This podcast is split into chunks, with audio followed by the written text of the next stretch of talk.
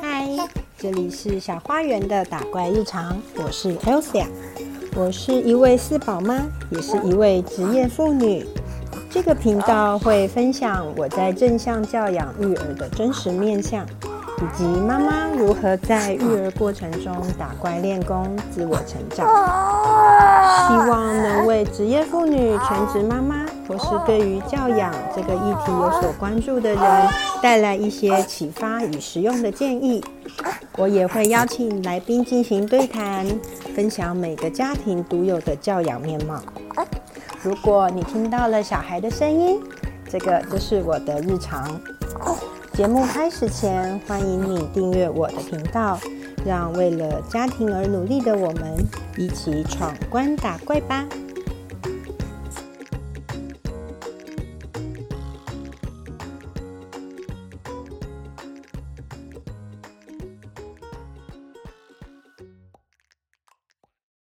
嗨，欢迎回来，我是 Elsa。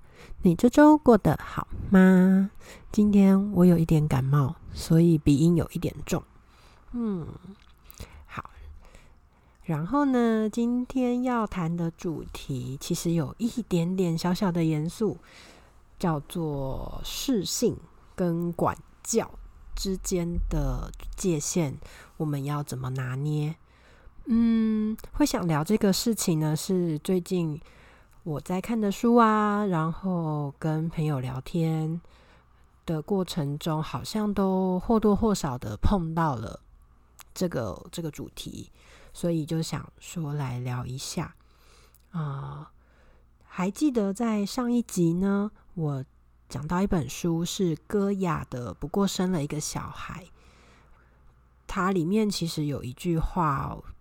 有冲击到我，就是父母应该要知道有一些事情就是小孩做不到的。当然，他这一句话的前提是像说，当家里有一个雅斯伯格症的孩子的时候，或者是有一个自闭症的孩子的时候，有一些我们认为应该是呃正常人的事情。也许对于这个孩子来讲，他就是一件有困难的事。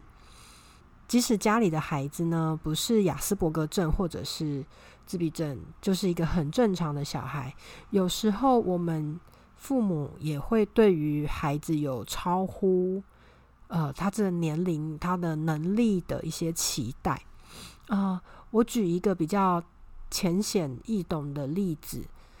就是像学历，尤其是像数学这一件事情，嗯，我家的老大是二年级嘛，所以他现在会接触到一些简单的乘法跟比较进阶一点的加法。我的进阶可能是指三位数以上。那老二呢，他是中班，所以他有时候听到哥哥在算。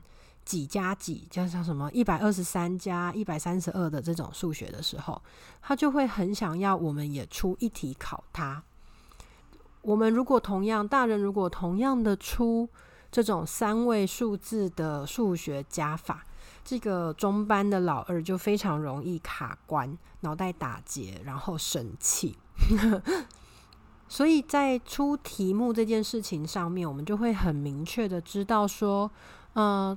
如果是要出给中班的孩子，也许就是一个个位数的加法，或者是稍微进阶一点十位数的加法，有进位啊，有进位可能就稍微难一点了。但是对于一个小二的学生来，小二的哥哥来讲，这样子的数学是对他来讲又太简单了。嗯，所以这个例子呢，是想要先说这个能力的部分，就是有些能力。它会随着年龄增长。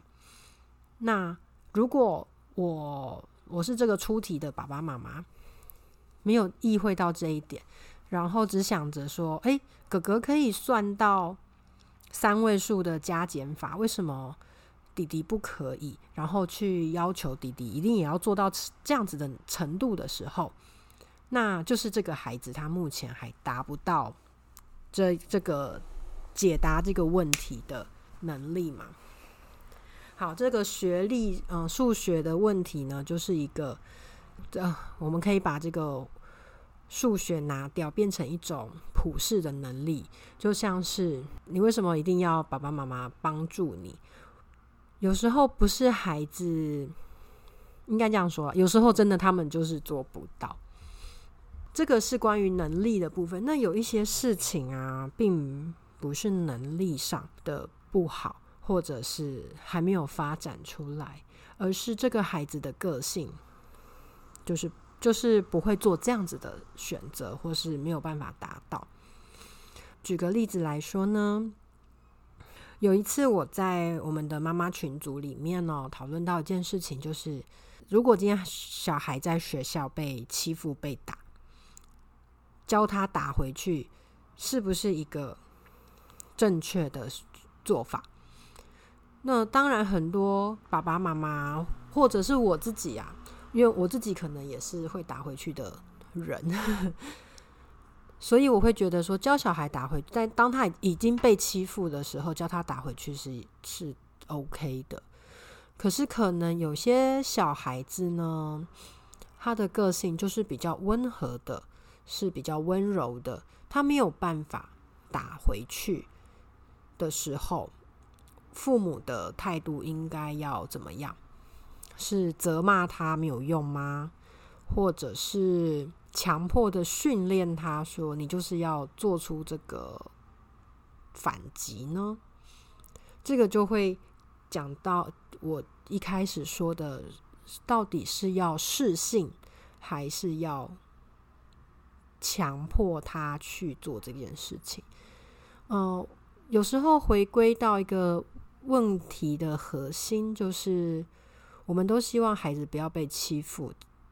那如果不被欺负了，我们当然都是希望他可以很好的保护他自己。那保护自己只有反击这个选项吗？或者是有别的办法呢？因为我的个性是会反击的嘛，所以我就会没有办法去思考到是不是还有别的方式。让孩子做一样做到保护自己的目的，所以如果我强迫我的孩子一定要反击，是不是就违背了他的意愿呢？就他可能也反击的不到不到位，或者是打的很小力，结果就也没有起到那个作用嘛。所以这个就变成是说，啊，怎么样去观察小孩子？他的个性，然后帮他找到最好最呃不对不起，不应该说最好，应该说帮助他找到最适合他的方法，而不是我最适合父母自己心里想的那个方法。嗯，前几天在跟幼稚园的主任就是聊天的时候呢，有聊到说。他刚开始进到幼教环境的时候，很崇尚开放式的教学。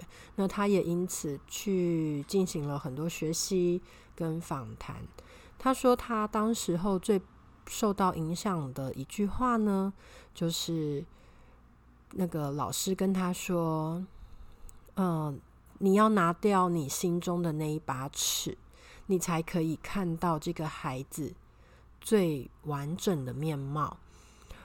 当他讲的时候，其实我也很受震撼呢。就是有时候我们好像已经带了一个滤镜，在看孩子的一些行为。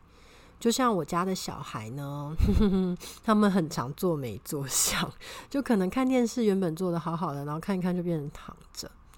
有时候就我自己也会啊，就会说：“啊，你们不要这样子做。”作者很难看，那这个难看其实到底背后的意义，我想要讲的话是什么？我最近在想这个东西。他们就是自己在家里了嘛。说真的，我自己在家的时候，有时候也是邋里邋遢的，坐没坐相啊。那小孩子在看电视，为什么还是会希望他们正襟危坐呢？这有时候背后是不是一个？我觉得孩子很懒散的既定印象，所以让我看到他们这样子做做没做相的时候，我就会很生气，或者是觉得这是对于一个呃，就是妈妈如何教导孩子的一个评价。嗯，我觉得背后的情绪其实是很多元的，然后跟很复杂的，并不是一很单纯的说哦，这个孩子做的不好看，这样子就可以解决的事情。没有，所以呢，这个适性跟管教中间的一个界限点，我觉得怎么样平衡，就是我们要先拿掉我们心里面的那个滤镜，我们要先放掉心中的那一把尺，才可以看到孩子他这样子的面貌，然后可能才可以帮助他去找到最适合他的办法。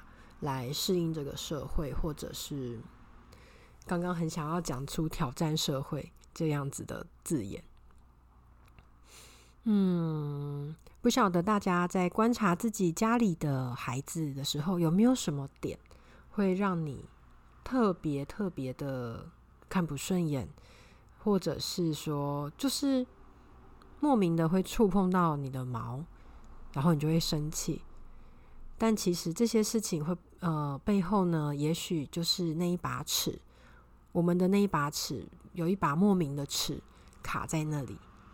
嗯，希望大家如果有想法的话，可以和我分享喽。呃，今天声音的状况不是很好，所以我想我们就到这边吧。谢谢大家，我们下个礼拜再见喽，拜拜。喜欢今天的节目吗？邀请你在 Apple Podcast 和 Spotify 给我五星好评，感谢你的支持。如果你有什么想听的主题，或是对于内容有任何感想，欢迎使用电子信箱让我知道。以上资讯都在节目资讯栏中附有连结。我们下次再见。